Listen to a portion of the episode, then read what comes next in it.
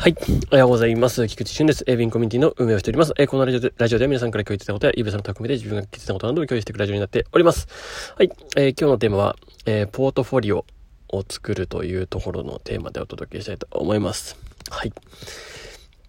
えっ、ー、とですね、まず先のお知らせです。えっ、ー、と、昨日ボイス交流会ありがとうございました。えー、まあ、引き続きやっていくので、ぜひよろしくお願いします。そして本日はお昼から YouTube ライブやりますので、ぜひご参加できる方よろしくお願いします。はい。えー、では早速本題の方に行きたいと思うんですけど、まあ、ポートフォリオを作るっていうことなんですが、まあ、これはですね、まあ、昨日、まあ、あの、中田のあっちゃんのですね、まあ中田のあっちゃんのやつは結構自分は好きなんですけど、まあ、オリラジアカデミーっていう番組があったんですね。まあそれを、えー、昨日見ていたんですね。まあリアルタイムも含めて、えー、そして、えー、すごいやっぱ作りがすごいなというふうに、まあ映像の作りとしてもやっぱりすごいなと思いますし、そしてやっぱりあっちゃんのやり方って面白いなと思いながら、えー、聞いていました。で、その中で、まあ昨日はね、まあマネーの歴史ってことで、まあお金の歴史を遡って一挙にね、えー、理解していこうじゃないかという回だったんですけど、まあ、すごい、あのー、あの授業はというか、あの、基本的には、あの話は絶対入れといた方がいいなっていうふうに思ったので、まあ、ここでもシェアさせていただきたいなって思いました。で、えー、まあもう、ぎゅーっと凝縮して、まあ自分の解釈ですね。もう、いろんな、もちろん歴史の部分なんで、なんでお金ができてきたのか、みたいな。で、まあそれと、まあ戦争のお話とか、まあ全部が絡み合ってくるわけですよ。あの産業革命だとかいろんなね、あの、とかあるんですけど、全部ギュッと詰めて、ちょっとこのね、短い時間の中でお伝えすると、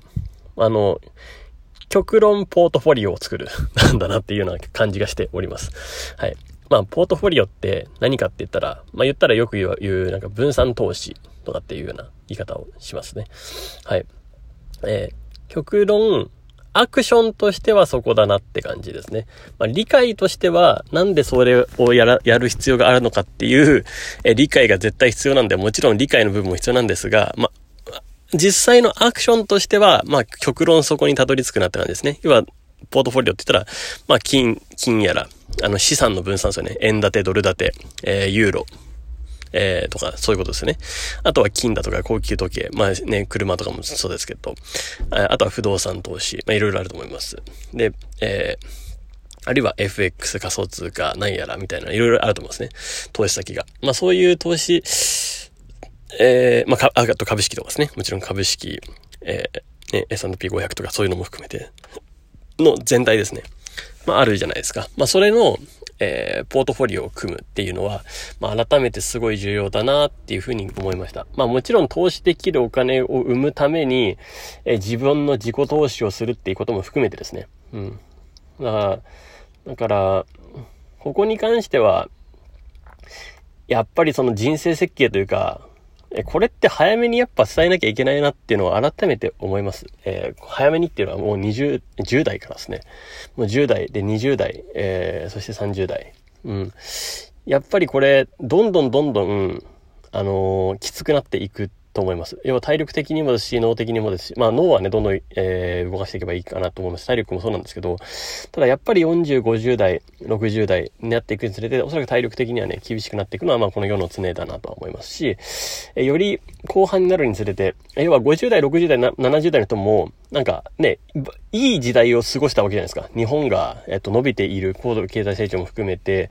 えー、まあ、あとはバブル崩壊した後もですけど、えっと、別に割かしいい時代だったと思うんですよ。これまでのね、えー、時代っていうのは。別に失われた30年とか言われてますけど、まあ、経済成長は停滞してると言われてますけど、でも、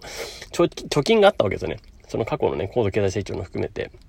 で、ただこっからはもう貯金動向ではなく、えー、他のところがひか、あの、飛躍的に伸びる、伸びていくってことは、相対的に見ると日本の価値がもちろん少しずつ落ちていくっていう感じですね。まあこれは相対的比較なので、もちろん、あの、日本でね、価値があり、あることは間違いないんですけど、まあ、ただ他が伸びてくるっていうことですね。だから他と比較してしまうと、やっぱり世界的に見るとどんどん、とか世界的に見てもだし、あの、ね、人生的に見てもやっぱきつくなってくるのは、まあ、目に見えてるなっていう感じですね。まあ、その中で、やっぱね、このポートフォリオの概念、分散投資っていうところを知っておくと、あの、早めに知っておくのと、ではやっぱ全然違うなと思いますし、で、10代の頃から、まあ、これが理解できたらやっぱ最強だなとは思いましたね。まあもちろんね、根本的な部分で理解するって超むずいと思うんですよ。まあ、実際にやってみなきゃわかんないし、えー、まあ自分も今経営者っていう立場であるからこそ、いろいろ、あの、話が入りやすいとか、そういうこともあったりします。かかなり自分ごとになってるとか。うん。まあ、ただ、にしても、抜きにしても、えー、もうそういう今の自分の状況とか抜きにしても、まあ今のもう10、本当に10代のところから知っておいた方がいいだろうなっていう知識はあります。だから高校にももちろん組み込まれてきてますし、お金の知識として。あのね、お金の話がね、高校のカリキュラムで組まれてきているっていうのはあるじゃないですか。まあそれ、まあもっと早くてもいいと思うんですよね。もう中学校でいいと思ってます。うん。で、まあむしろね、もうか小学校のね、5、6年からできるんじゃないかなと思うんで、ね、まあその辺ぐらいからね、もうやっておくっていうのは、まあすごい重要だなと思いました。まあそれを理解すれば、自己投資で価値を上げるっていう意味にもさらに、さらに繋がると思うんですよね。うん。もちろん一個の選択肢で、やり続けなくていいし、別にサッカー選手目指す、野球選手目指す、それでいいと思いますし、えー、で、その中で、あの、分散投資って別の考え方ができると思うんですよね。10代のうちだったら。えー、要は自分の能力に分散投資しておくっていう感じですね。えー、いろんなことができるようにしておくっていうのも、ある種いいと思うんですよ。うん。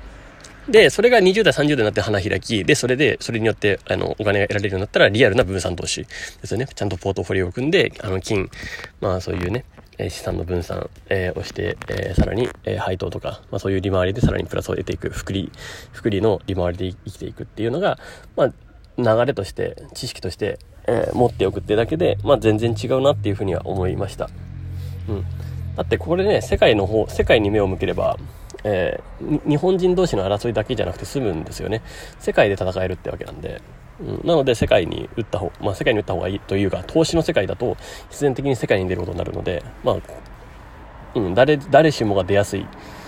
誰、そして誰しもが勝ちやすい場所であるなというふうには思っています。うん。そう。だからこそ、この今の教育のところに、まあ、どんどんね、えー、むしろ政府側とかもね、まあお金、お金を投じてほしいし、で、そうならない感じの仕組みではあるんですけど、ね、それをやりすぎると、じゃあどうなのかっていう国のね、運営としてはわからないんで、うん、まあ、ちょっと絶妙ですよね。まあ、ただ、えー、結論としてはですね、まあ、このね、ポートフォリオを組んでいく。まあ、これはね、えー、実際に、えー、改めて、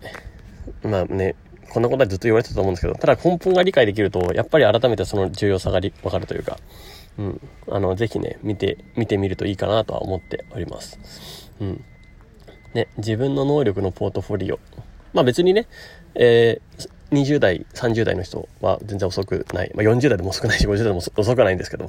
ね、あの、60代でもそうですけど、いつ、いつだって時間は、えー、今が一番若いんで、まあそれに挑戦して能力をつけようと思えばつけられるね、えー、時代ではあります。